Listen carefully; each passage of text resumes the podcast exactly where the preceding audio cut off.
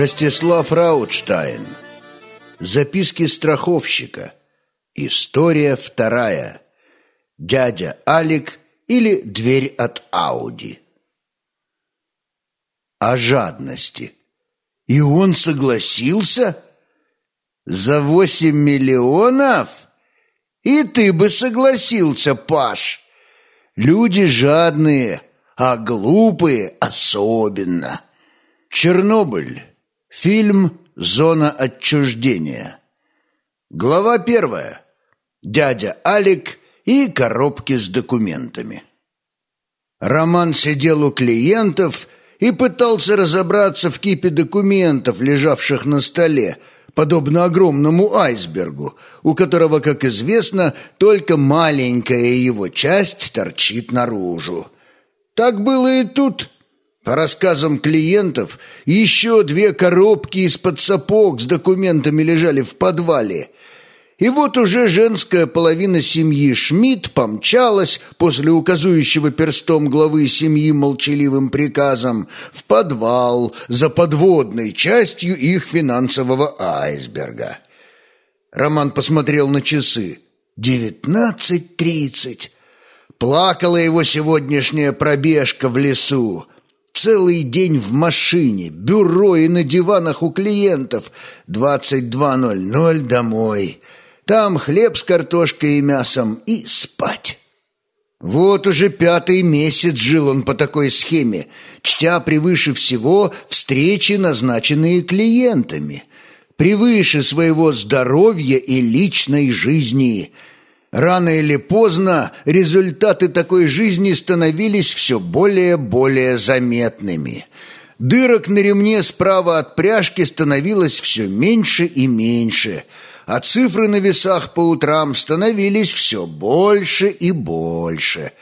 Правда, кроме этого были и позитивные моменты. Количество клиентов тоже росло – что требовало от Романа все больше и больше затрат времени на так называемый бытовой клиентский сервис. Нет, Роман не был жадным человеком, но толкового ассистента, который бы помогал ему в бюро с документами клиентов и в телефонном сервисе, даже за неплохие деньги он, к сожалению, так пока и не нашел. Конечно, парочку кандидатов он уже перепробовал, но пока ему попадались исключительно лентяи, которые упрямо отказывались понимать, почему он требовал от них не просиживания штанов в его бюро, а действительно эффективной и продуктивной работы. Как не пытался объяснить им, что рабочий день начинается не с просмотра лент социальных сетей, кофе с круассаном или последующей сигаретной паузы, а с разбора почты и ответов на электронную почту клиентов и партнеров. Но до сих пор его объяснения продуктивного распорядка дня не находили благодатной почвы в умах его, сменяющих друг друга секретарей. Кофе пилось ведрами, окурки на балконе бюро громоздились причудливыми оранжевыми ежиками в песке пепельницы и росли не по дням, а по часам. Но о невыполненных дел становилось тоже все больше и больше.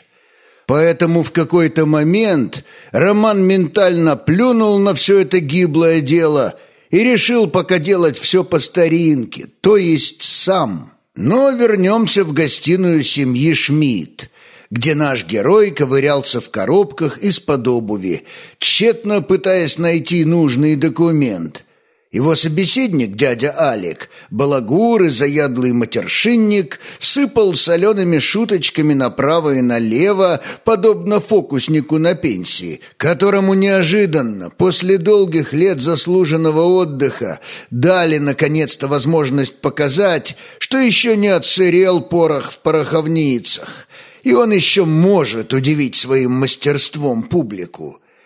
Это сильно отвлекало Романа от работы. Но после 15 минут непрерывных шуток он смог успешно отключить органы слуха, то бишь уши, и сконцентрироваться на раскопках среди пожелтевших от времени и от подвальной сырости документов. Ну вот, наконец-то последняя коробка с документами была разобрана – И сравнивая свои пометки в блокноте с распечатками счетов клиентов в банке, он в очередной раз убедился в том, что некоторым людям стоило бы предоставлять такого консультанта, как он, в обязательно принудительном порядке. Дело в том, что дядя Алик любил заключать страховые полисы. Но это не значило, что у него их было очень много – Спустя короткое время он охладевал душой к очередной покупке и корявым почерком на листке в линейку из тетрадки дочери писал о своем нежелании более платить ежемесячные взносы. Тем не менее, к моменту прихода Романа к дяде Алику у последнего все-таки были две страховки на ущерб третьему лицу, две дополнительные страховки на зубы и страховка на собаку – несмотря на то, что таковая уже два года как убежала от своего хозяина в мир иной. Конечно, кроме этого, у Алика была и страховка на машину. Просматривая документы на машину и страховой полис, Роман был сильно удивлен, что, несмотря на то, что машина была сравнительно новая, ей было всего три года, страховка на нее была лишь обязательная, то есть на возмещение ущерба другим – Фольк-каско и даже Тайль-каско отсутствовали полностью. Ауди-8 трехлетка. «За сколько же вы ее купили, Олег?» – стал уточнять Роман. «Два года ей было, когда покупал, и стоила она пятьдесят тысяч евро», – ответил с нескрываемой гордостью дядя Алик. Роман недоуменно взглянул на дядю Алика – и углубился в документы вновь, надеясь понять, как такое могло произойти. Спустя пару минут, не найдя объяснения всему странному факту в документах, он поднял глаза на собеседника и ментально открыл уши. Дядя Алик как раз начинал рассказывать очередной анекдот – в конце года в колхозе идет собрание. Ну, там речи, отчеты, награждения, журналисты. Председатель колхоза говорит, уже который год подряд у нас лучшая свекловичница Настя Петрова. Она одна прополола сто гектаров свеклы.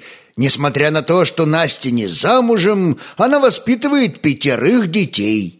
И поэтому наш колхоз имени Ленина награждает ее премией. После собрания подходит к Насте Петровой репортер и спрашивает, «Настя, скажите, а кто отец ваших детей?» И Настя просто отвечает, «Не знаю, я не оглядывалась». Рассказав эту шутку, он громко заржал и посмотрел на Романа в ожидании оценки очередного перла его репертуара – Роман принужденно улыбнулся и, не дав дяде Алику начать новый анекдот, задал ему по страховке машины вопрос «В кредит купили? Или вам банк разрешил застраховать машину без фоль и тайль-каско?» Удивленно спросил он. «Зачем кредит? Я на нее пять лет копил. Вот, взял все деньги, купил».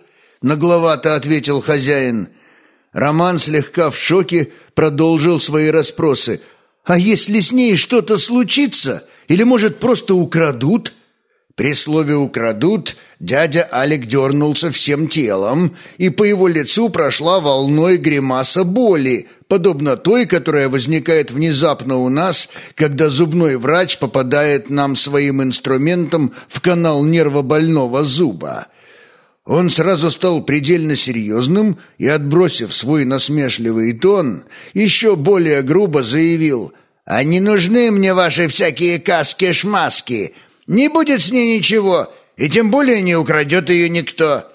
«Это почему же?» Не переставая удивляться странному решению дяди Алика, спросил в ответ Роман. «Ладно, Расскажу я тебе одну историю, приключившуюся с моей предыдущей машиной шесть лет назад, и ты поймешь, почему я не хочу ничего дополнительно к обязательной страховке заключать», ответил уже более спокойно хозяин квартиры.